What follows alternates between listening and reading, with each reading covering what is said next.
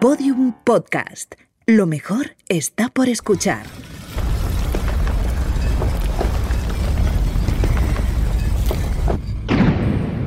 Dentro de la pirámide. Con Nacho Ares. Podium Podcast.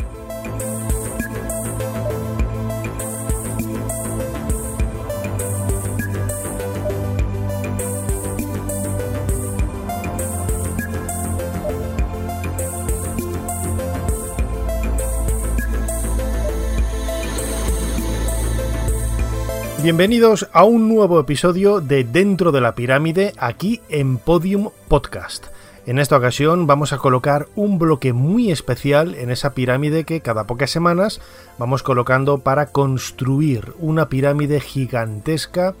de historia, arte, arqueología, misterios y sobre todo pasión por la historia, pasión por la egiptología que nos hace no egiptólogos, sino egiptolocos.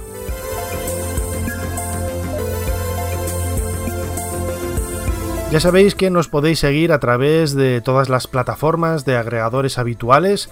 de, podcast y siempre recomendamos especialmente que os suscribáis a través de la aplicación de Podium Podcast. Aún así os podéis suscribir al canal a través de Evox, Spotify, Google Podcast, iTunes, etcétera, etcétera, etcétera.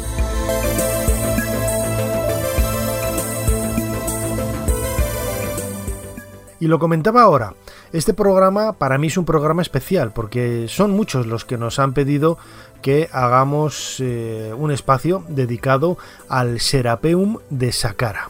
uno de los lugares más enigmáticos de la arqueología egipcia y desde mi punto de vista uno de los más extraordinarios, porque no solamente es un gran enigma desde el punto de vista eh, arqueológico, el, significado, el trabajo de la piedra, todo aquello que rodea a la ejecución de esas galerías subterráneas que vamos a visitar en la meseta de Saqqara, sino que sobre todo desde el punto de vista de la mentalidad de un antiguo egipcio estamos delante de la tumba de un dios, el dios eh, Apis vinculado a Osiris,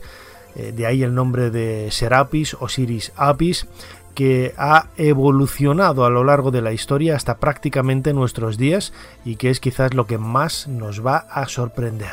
Así que antes de nada vamos a intentar conocer cómo es la realidad del toro Apis, esa divinidad tan insólita, tan extraña que nace a comienzos de la historia de Egipto y que marca con letras absolutamente doradas la historia de la religión en el antiguo Egipto.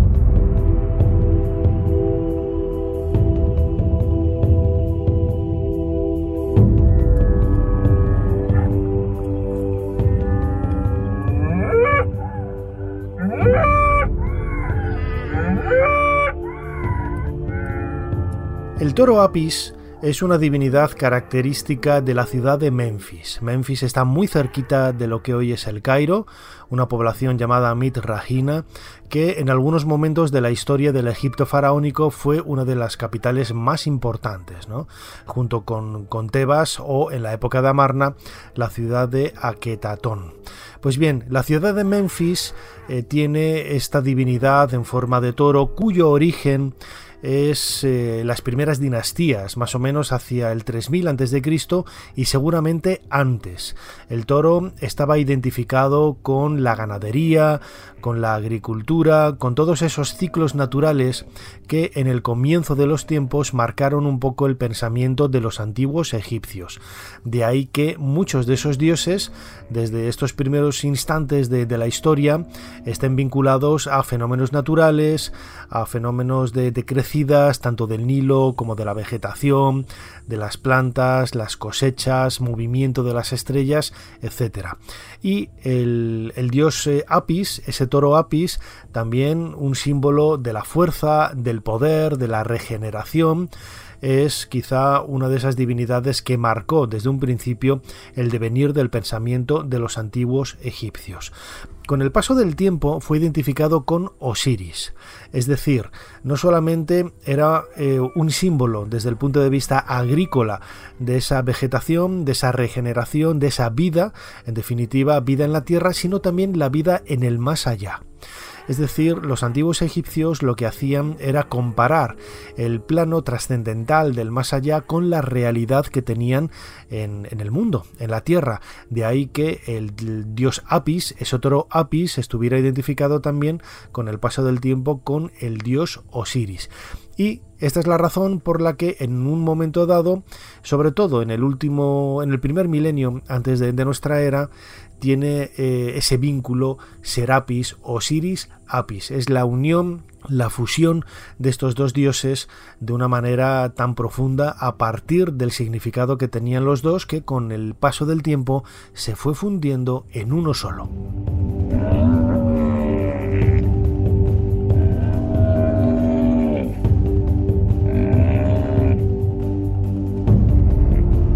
Como sucede con otras divinidades del antiguo Egipto, realmente desconocemos cuál es el origen verdadero, cuál es ese punto, esa matriz a partir de la cual evoluciona el pensamiento religioso de una divinidad.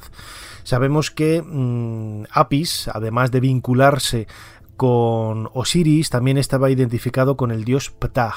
el dios eh, patrón de, Memphis, que a lo largo de, la especulación religiosa de los antiguos egipcios, bueno, pues eh, identificaron a Ptah con un dios creador eh, por medio de la palabra que, como digo, se vinculó con el toro Apis. Al estar en Saqqara, la necrópolis occidental de la ciudad de Memphis, Saqqara sabemos que viene de Socaris, una de las divinidades también del inframundo, del mundo de los muertos. También este dios Socaris eh, fue considerado como una especie de heredero, delegado del, del dios Apis de Heródoto, el historiador griego que visitó Egipto en el siglo V antes de nuestra era, conservamos algunos detalles para conocer un poquito más cómo era ese culto del dios Apis eh, en los últimos estertores prácticamente de la historia del Egipto faraónico, pero que seguramente, seguramente estaban bebiendo de fuentes muchísimo más antiguas, continuando esa tradición milenaria que de esta forma nos explica Heródoto. Consideran que los bueyes pertenecen a Apis y por este motivo los examinan como sigue. Si advierten que tiene un pelo negro, aunque sea uno solo, se le considera impuro. Esta revisión la hace un sacerdote encargado de este menester, tanto con el animal puesto en pie como patas arriba. Además, le hace sacar la lengua para ver si está exenta de las señales prescritas. Y también examina si los pelos del rabo han crecido normalmente. Pues bien, si el animal está exento de todo ello, lo marca con un trozo de papiro que enrolla alrededor de sus cuernos y luego le aplica una capa de arcilla siguilar y en ella imprime su sello. Solo así se lo llevan. Y está prescrita la pena de muerte para quien sacrifica a un buey carente de marca.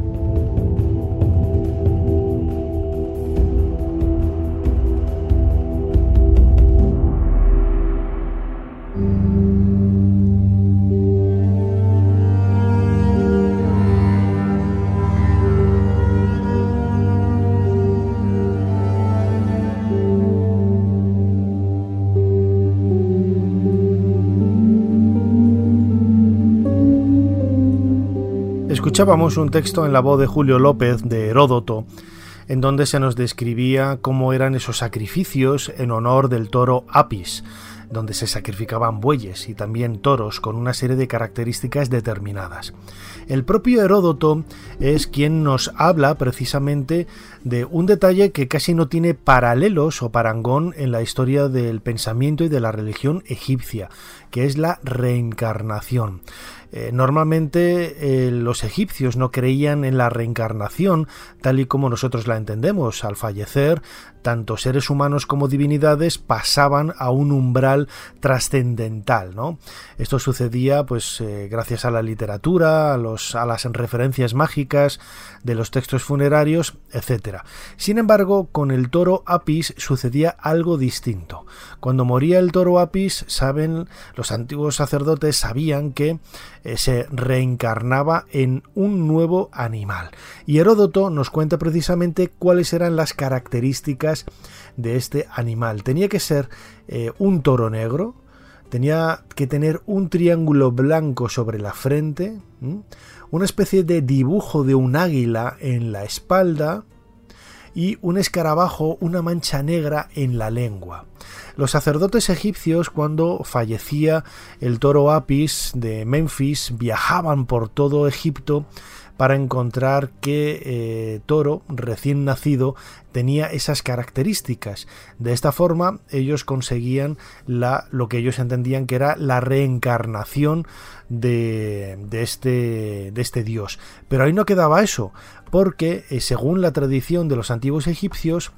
eh, la madre del dios Apis era la diosa Isis. De ahí que la vaca también fuera sacralizada y llevada junto con su hijo hasta Memphis para recibir un trato especial en, el resto de la vida que, le quedaban. Luego al fallecer, ellas, estas vacas fueron enterradas en un Iseion, un templo dedicado a la diosa Isis muy cerquita de esa necrópolis de los toros sagrados Apis que hoy conocemos como Serapeum.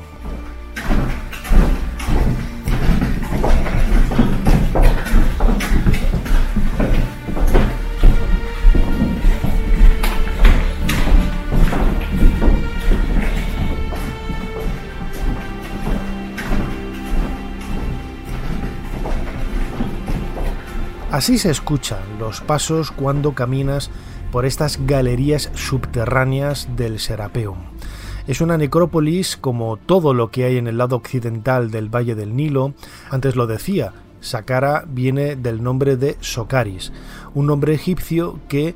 hace referencia a una divinidad del mundo funerario, que aparece, por ejemplo, en la quinta hora del libro del Amduat como un espacio sacralizado en donde por donde el difunto, en este caso el faraón, tenía que deambular para llegar al final de su viaje con el que renacer en un nuevo día y con ello dar paso a una vida eterna. Pues bien, en esta necrópolis de, de Saqqara, en el lado occidental, donde siempre se colocaban los, eh, los cementerios, las necrópolis, los enterramientos, al ser el lugar, el lado de la orilla del Nilo por donde se ponía el sol y comenzaba ese viaje por el inframundo, ahí se encuentra uno de los lugares más fascinantes desde el punto de vista arqueológico y desde el punto de vista de, la curiosidad y la inquietud que manifiestan los curiosos que se acercan a, conocer un poco la necrópolis de, de Saqqara.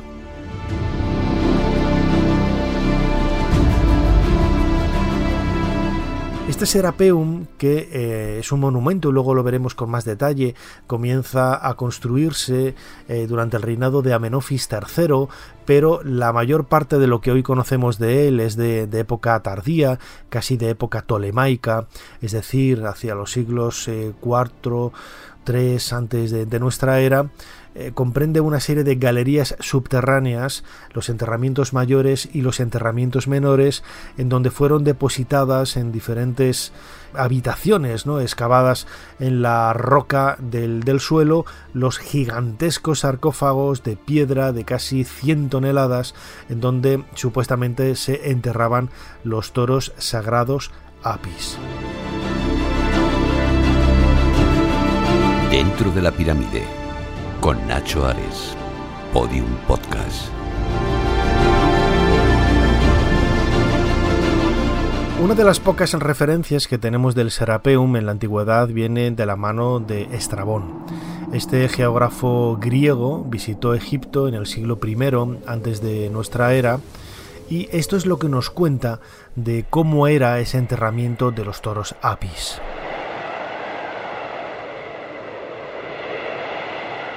Hay también un Serapeum en Memphis, en un lugar tan arenoso que las dunas son amontonadas por el viento.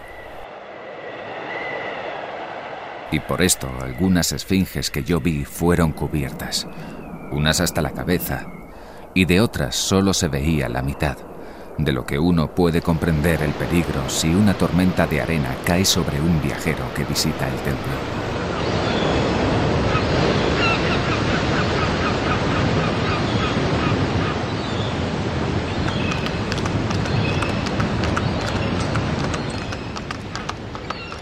Esta referencia en el texto de Estrabón, en su geografía, eh, hizo reflexionar a Maguiet, uno de los padres de la egiptología en la actualidad, sobre la posibilidad de que algunas esfinges que él había visto en jardines, tanto en Alejandría, en algunas villas hermosas a la orilla del mar o en el interior de la ciudad, o también en algunas villas que había de personajes importantes, de potentados en el centro de El Cairo, muy cerquita de Garden City, lo que hoy es uno de los núcleos eh, más exclusivos, por así decirlo, también del centro de la ciudad del Cairo. En esos lugares había esfinges, esfinges que él fue preguntando de dónde las habían tomado porque le llamaba mucho la atención y quería conocer cuál era el origen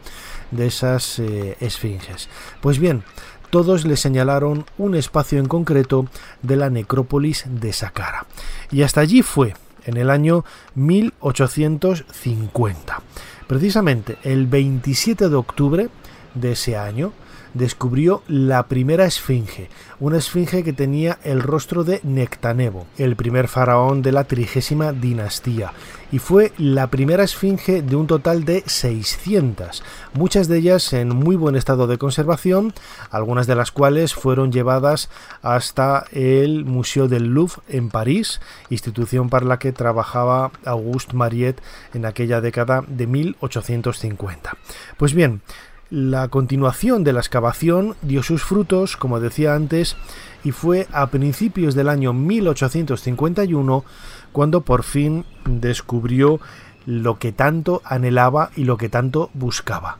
la entrada del Serapeum. El propio Mariette nos ha dejado constancia en sus diarios de la emoción que sintió al realizar tal descubrimiento. ¿Acaso no parece que Estrabón escribió esta frase para ayudarnos a encontrar más de 18 siglos después el famoso templo consagrado a Apis? En efecto, no había posibilidad de duda.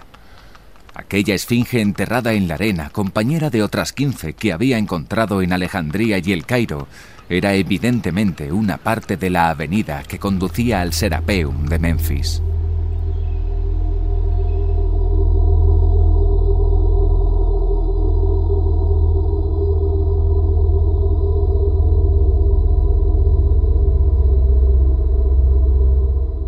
Lo que realmente descubrió Mariette no era un templo, tal y como podríamos entenderlo en la actualidad, dedicado a Serapis, al dios toro Apis, sino la necrópolis del enterramiento, el Serapeum. Él mismo se dio cuenta muy pronto y después se corrigió. La puerta a la que él accedió en primer lugar fue esa entrada construida hacia el año 500 antes de nuestra era en la dinastía 27 por el faraón Darío I, el rey persa que realmente gobernaba Egipto en aquella, en aquella época. Conservamos las fechas de cada uno de los enterramientos, de cada una de las habitaciones que fueron excavadas en, esas galerías subterráneas, desde Darío I hasta prácticamente la, época tolemaica. Conservamos no solamente el año del enterramiento, la edad del toro y otros eh, muchos datos que son importantes ¿no? para conocer un poco la historia de este, de este lugar.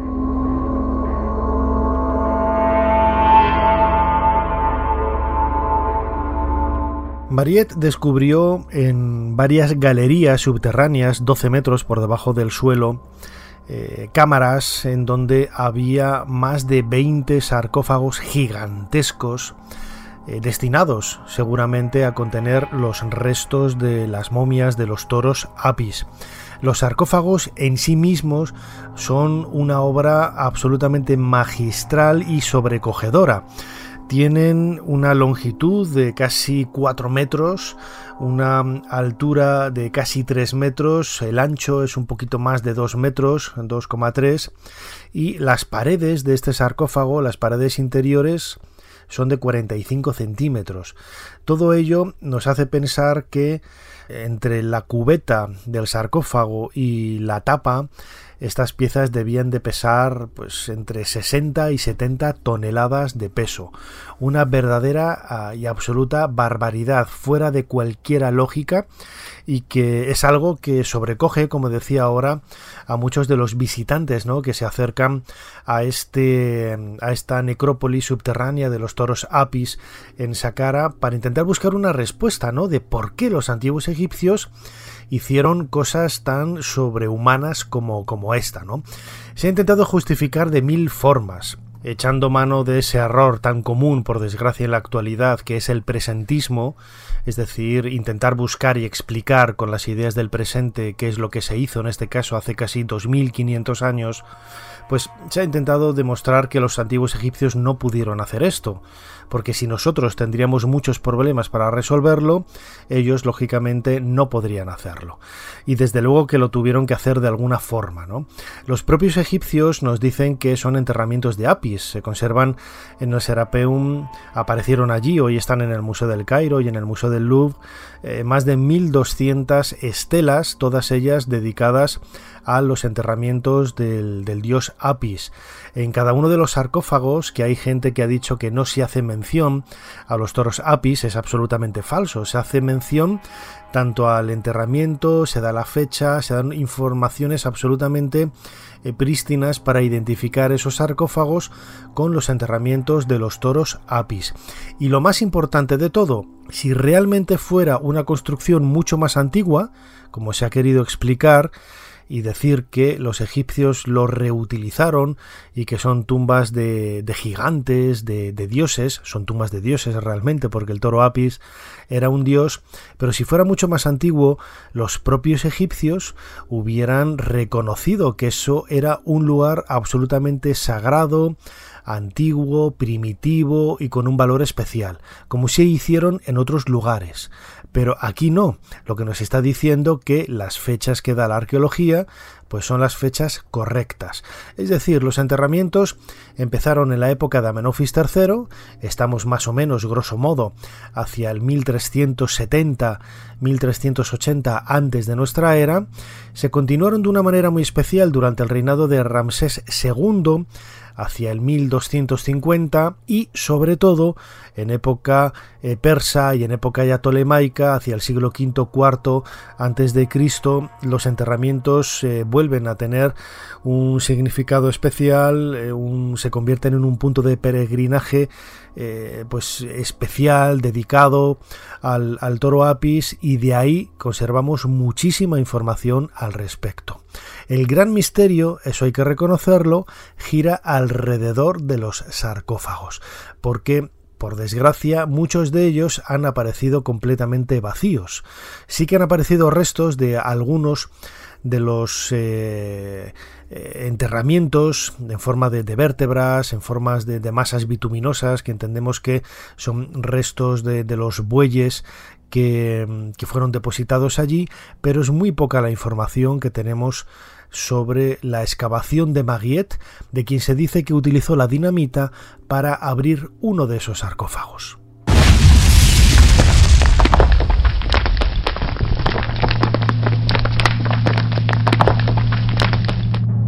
Realmente es una leyenda urbana. Mariette no utilizó, primero no pudo utilizar dinamita porque no se había inventado en 1850 y segundo, eh, cuando él utilizó pólvora, que es cierto que utilizó pólvora, fue para derribar uno de los muros que separaban los eh, enterramientos mayores de los menores. Él había entrado en esa parte más moderna de los enterramientos y descubrió al final de una de las galerías un muro que estaba sellado tras el cual intuía que continuaban los enterramientos. Es ahí en donde utilizó la pólvora, y él lo cuenta en el diario de, excavación, en la publicación que hizo del Serapeum. En ninguna parte de, ese diario, de ese trabajo de publicación de la excavación que hizo del, del Serapeum, yo no he encontrado ni una sola referencia al empleo de pólvora en ningún sarcófago quizás la leyenda viene un poco por, el empleo, como digo, de la, de la, pólvora en este muro, tras el cual aparecieron los restos de una momia de nombre Hamwaset. Hamwaset era uno de los hijos de Ramsés II, era un príncipe sumo sacerdote de Memphis, dedicado al culto del dios Ptah y también al culto del dios eh, Apis, pero que en realidad no era una momia humana, tenía el aspecto de una momia humana, pero estaba formada por partes de bueyes sagrados o de toros sagrados apis. Le habían colocado una máscara de oro, eh, como si fuera un, ser humano y todo ello, bueno, pues eh, no lo entendemos hoy, ¿no? Que, querían conseguir con esto, pero desde luego era una especie como de sacralización de la figura del príncipe Hamwaset a partir de los trabajos y la dedicación que él había tenido con respecto al dios Apis. Y estas joyas de oro, vinculadas a la momia, aparecida después de la explosión y el empleo de pólvora, es también otro detalle que ahí se ha sumado a esa leyenda urbana de la destrucción de uno de los sarcófagos que apareció intacto y se abrió por medio de, de la pólvora, que se dice que en su interior apareció una escultura de oro macizo de un buey apis y que hoy se conserva en el Museo del Louvre. Bueno, pues no apareció ninguna estatua, no apareció nada que hoy esté en el Museo del Louvre y desde luego Mariette no utilizó la pólvora para abrir uno de estos sarcófagos.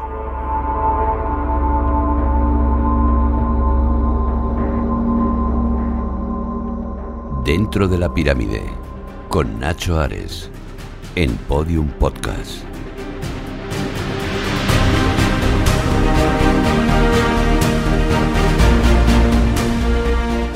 Las excavaciones en el Serapeum de Saqqara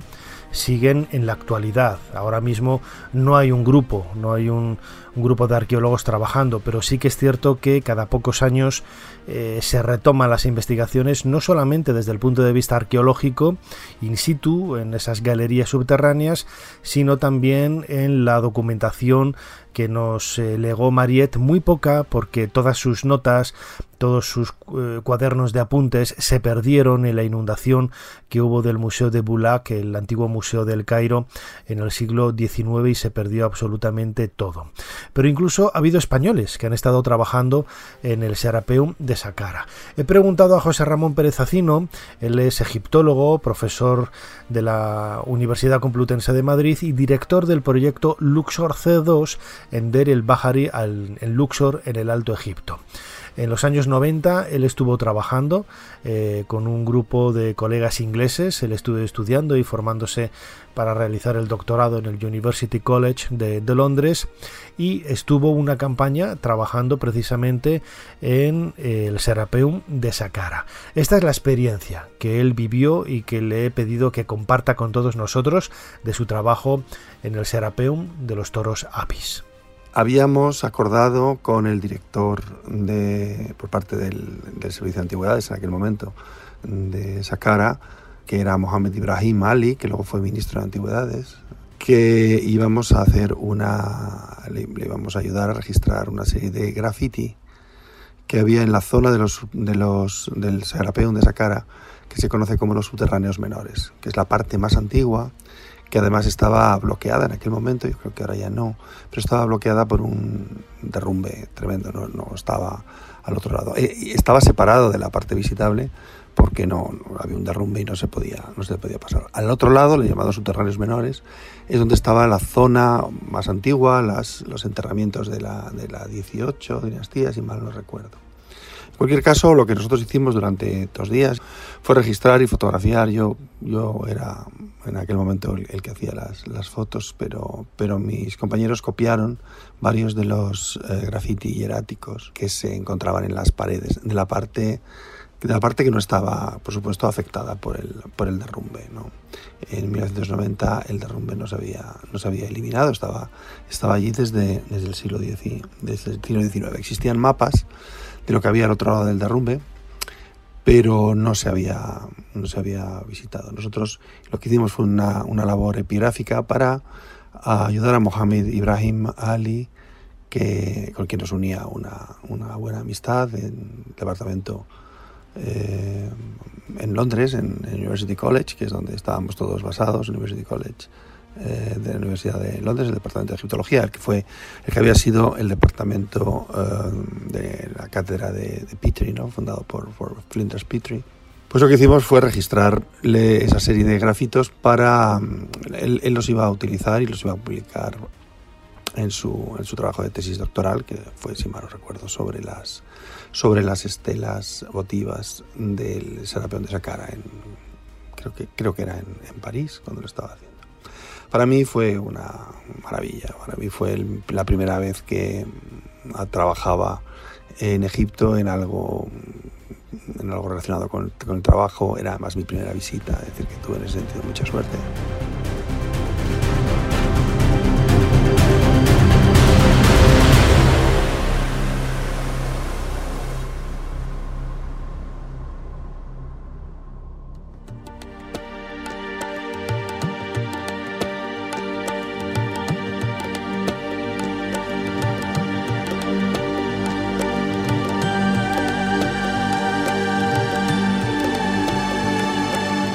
Culto a Serapis fue muy popular en esos últimos eh, siglos antes de la llegada de la era cristiana y posteriormente. Gracias a Roma se extendió por todo el Mediterráneo, por todos, eh, todas las provincias del Imperio Romano, evolucionando y trastocando en ocasiones tradiciones locales o sumándose a esos pensamientos religiosos locales en diferentes lugares, tanto del continente como del norte de África. Y también llegó a la península ibérica, que es lo más importante. No solamente hay culto a, Serapis y Serapeums en, en Saqqara, también en Alejandría, en otros lugares de Egipto, pero también en la península ibérica encontramos diferentes lugares en donde el culto a Serapis tuvo una personalidad y una presencia absolutamente propias y, notables. Hemos preguntado a José Miguel Noguera. José Miguel Noguera es catedrático de arqueología de la Universidad de Murcia, buen amigo. Eh, desde hace años trabaja excavando uno de los lugares más increíbles que hay en Cartagena, el Foro Romano. Eh, no solamente hay esas huellas de Egipto por medio de la historia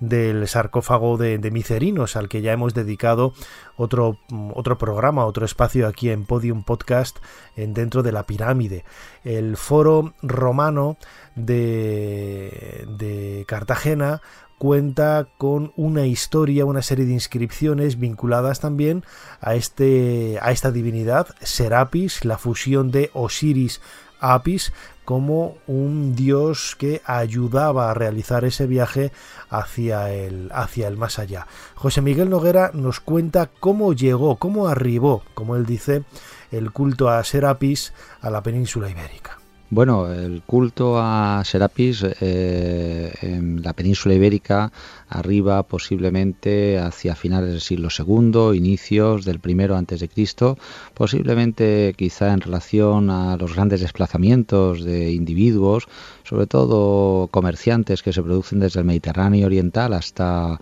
la propia península ibérica, arribando a ciudades como la propia Empuries o a la propia Cartagena, ¿no? Grandes puertos abiertos al Mediterráneo donde estas gentes, bueno, pues arriban practicando una religión que se había fundado en el siglo IV antes de Cristo en Egipto, que estaba teniendo una difusión enorme por todo el Mediterráneo oriental, por el norte de África, por Italia, Sicilia, que como digo, finalmente arriba a la península ibérica y eh, se instalan en, estas ciudades, entre ellas Cartagena, eh, implementando un culto de carácter, digamos, doméstico, un culto privado. Eh, tenemos algunas inscripciones muy interesantes en la ciudad de, digamos, mediados del siglo I Cristo,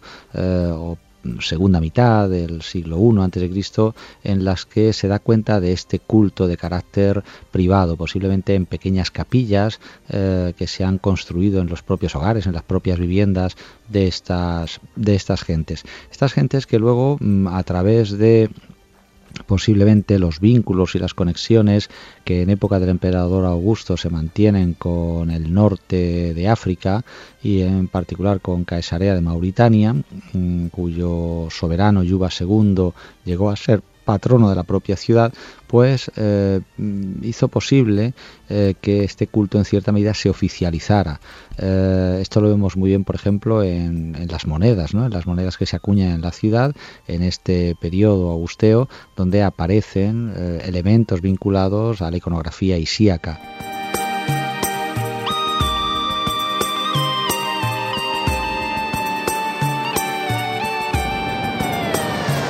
¿Cómo eran estos templos del dios Apis?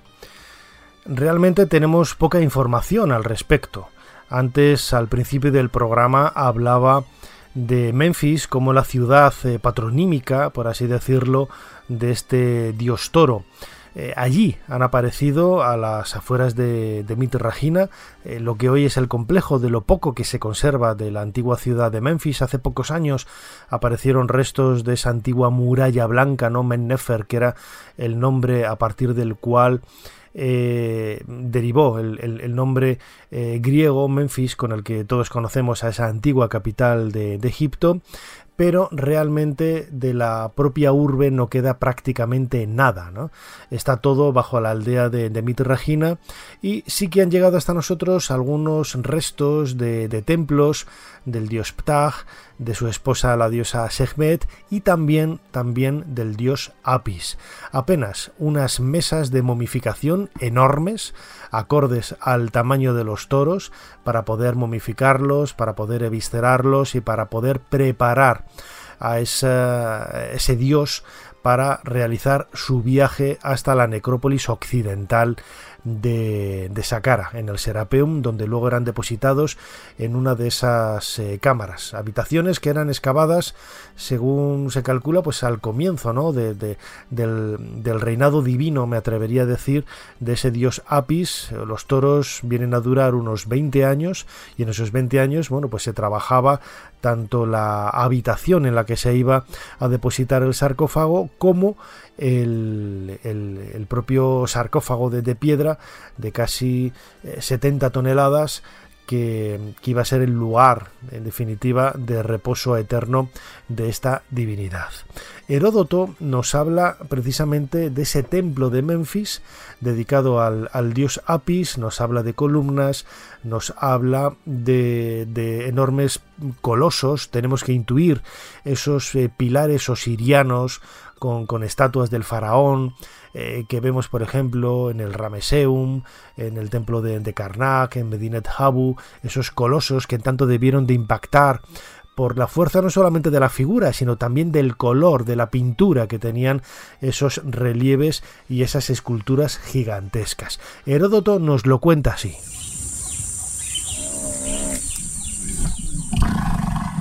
Una vez dueño de todo Egipto, Samético mandó construir en el templo de Hefesto en Memphis los propileos que miran al sur, y frente a ellos hizo edificar en honor de Apis un patio, en el que Dios se alimenta cuando aparece, que está totalmente porticado y lleno de relieves. Y en lugar de columnas, sostienen el pórtico del patio unos colosos de doce codos. Apis, por cierto, es en lengua griega épafo.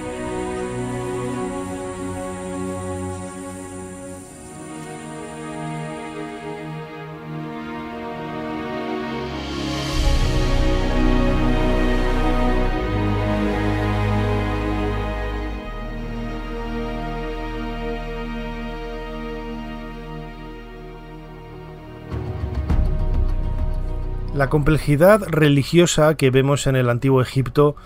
eh, puede sobrepasar a más de una persona. Son infinidad las contradicciones que vemos a la hora de estudiar eh, los dioses. Yo siempre digo lo mismo, la religión egipcia sobre todo hay que verla en un ámbito local, en donde ese dios de, la aldea, del pueblecito, de la ciudad, es el más importante. Y esa religiosidad hay que separarla de la religión de Estado. Nosotros, cuando hablamos de Osiris, de, Anubis, de Isis, de, Horus, de Sekhmet, de los grandes dioses del panteón egipcio, estamos hablando de una religión de Estado que sí que es cierto que tenía su importancia y su presencia a la hora sobre todo de los rituales vinculados a la, a la muerte. Sin embargo, desde el punto de vista más cotidiano, cuando una persona, al igual que sucede en la actualidad, eh, vive en un pueblecito, vive en una ciudad, siempre está más vinculado con su patrón, con su virgen, con su santo local, que es en definitiva eh, con quien más está familiarizado, ¿no? por así decirlo. Algo parecido sucedía en el antiguo Egipto, de ahí que luego la difusión que tuvo eh, Serapis a lo largo del Mediterráneo hiciera que, por ejemplo, su madre, Isis, la diosa Isis, la diosa creadora, la diosa nutricia, la diosa madre por excelencia, con todas esas ramificaciones en su forma de ser, en su forma de pensar y en su forma de presentarse delante de los feligreses, también evolucionara y saliera de su ciudad local, de su ciudad original, que no sabemos tampoco cuál es, para transformarse en una divinidad universal que eh, abrigaba la especulación religiosa tanto de ella misma, de Isis, como de Sekhmet, como de Hathor, como de Bastet, como de cualquier divinidad femenina del momento. Y eso, siendo además la madre del dios Serapis, eh, imprimía mucho carácter, que es lo que hizo que, por ejemplo, a Cartagena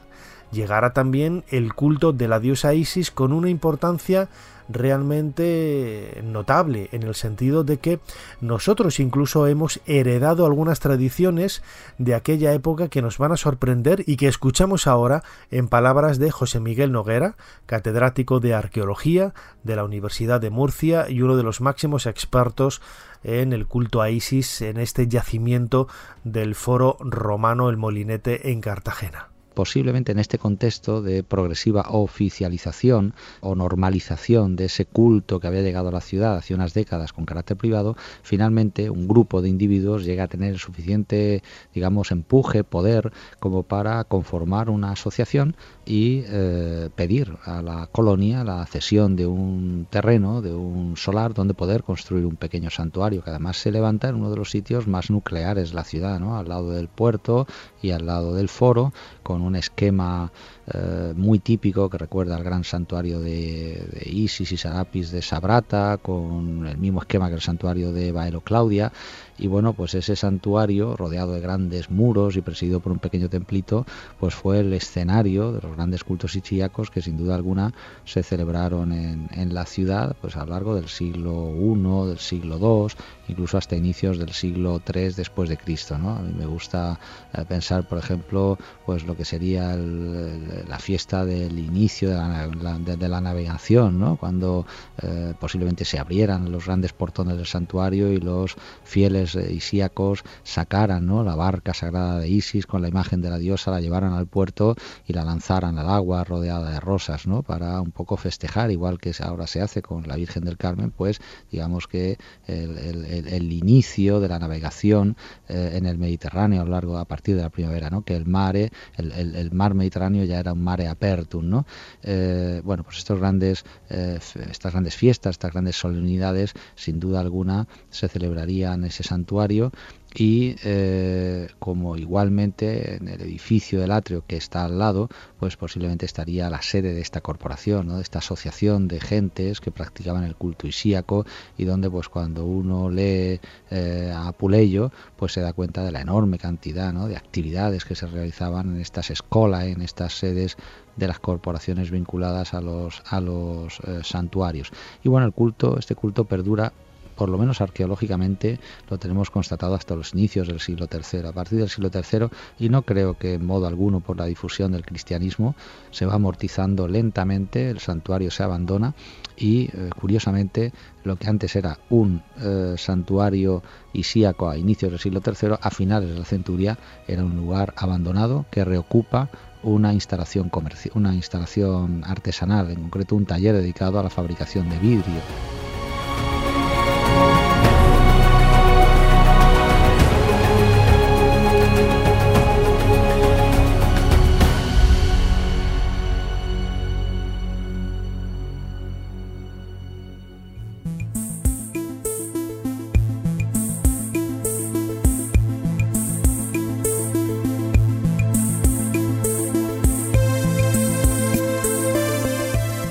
Estas tres temporadas de Dentro de la Pirámide aquí en Podium Podcast, muchos de nuestros eh, escuchantes, oyentes, seguidores habrán llegado a la misma conclusión. Eh, no solamente no hay nada nuevo bajo Ra, sino que realmente eh, seguimos siendo las mismas personas que hace miles de años creían y sentían lo mismo por las circunstancias religiosas que se manifestaban alrededor de fuerzas naturales que en ocasiones no entendían o no comprendían. ¿no? Es algo innato en el ser humano intentar explicar ¿no? los problemas que hay a su alrededor por medio de preguntas que tú realizas al aire eh, para ser escuchado por una divinidad. Y hay una serie de arquetipos, en este caso un arquetipo femenino como la diosa Isis, o un arquetipo eh, masculino como el dios Serapis, que pueden estar perfectamente reflejados en ese culto que hoy seguimos en nuestra cultura eh, y nuestra tradición cristiana en Occidente por medio del culto a la Virgen María y a Jesús. Los dos personalizan el, mismo arquetipo ideal, legendario me atrevería a decir, de ese héroe que va consiguiendo una serie de objetivos y resuelve problemas eh, que lo hacen más fuerte y consigue solventar todos los contratiempos que, el destino, la vida, le va colocando en el camino para conseguir su objetivo final. Toda esta idea es la que queda perfectamente matizada en la historia del buey Apis, que es la que hemos querido compartir con todos vosotros en este nuevo episodio de Dentro de la Pirámide aquí en Podium Podcast y que llega ya a su final.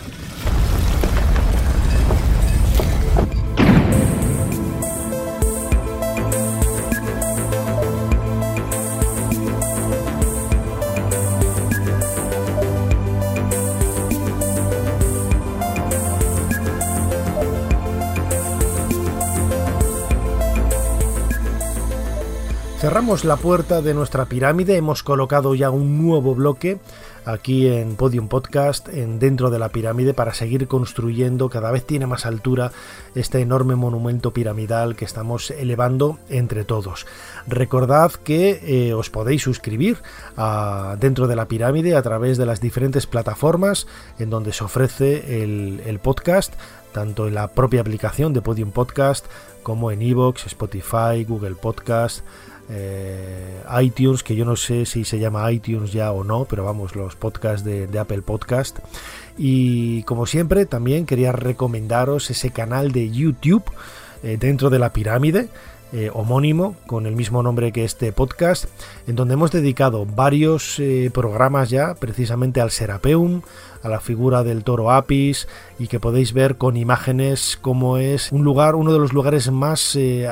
maravillosos de Egipto, con más misterios, con, más historia y sobre todo con más eh, eh, luces y sombras, ¿no? lo que le convierte en un lugar absolutamente maravilloso para seguir trabajando y seguramente recuperaremos aquí en un futuro el tema del Serapeón. Como siempre, soy Nacho Ares y nos vemos aquí, dentro de la pirámide, dentro de muy poco. Hasta pronto.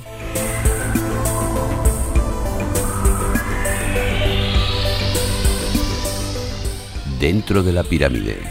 con Nacho Ares, en Podium Podcast.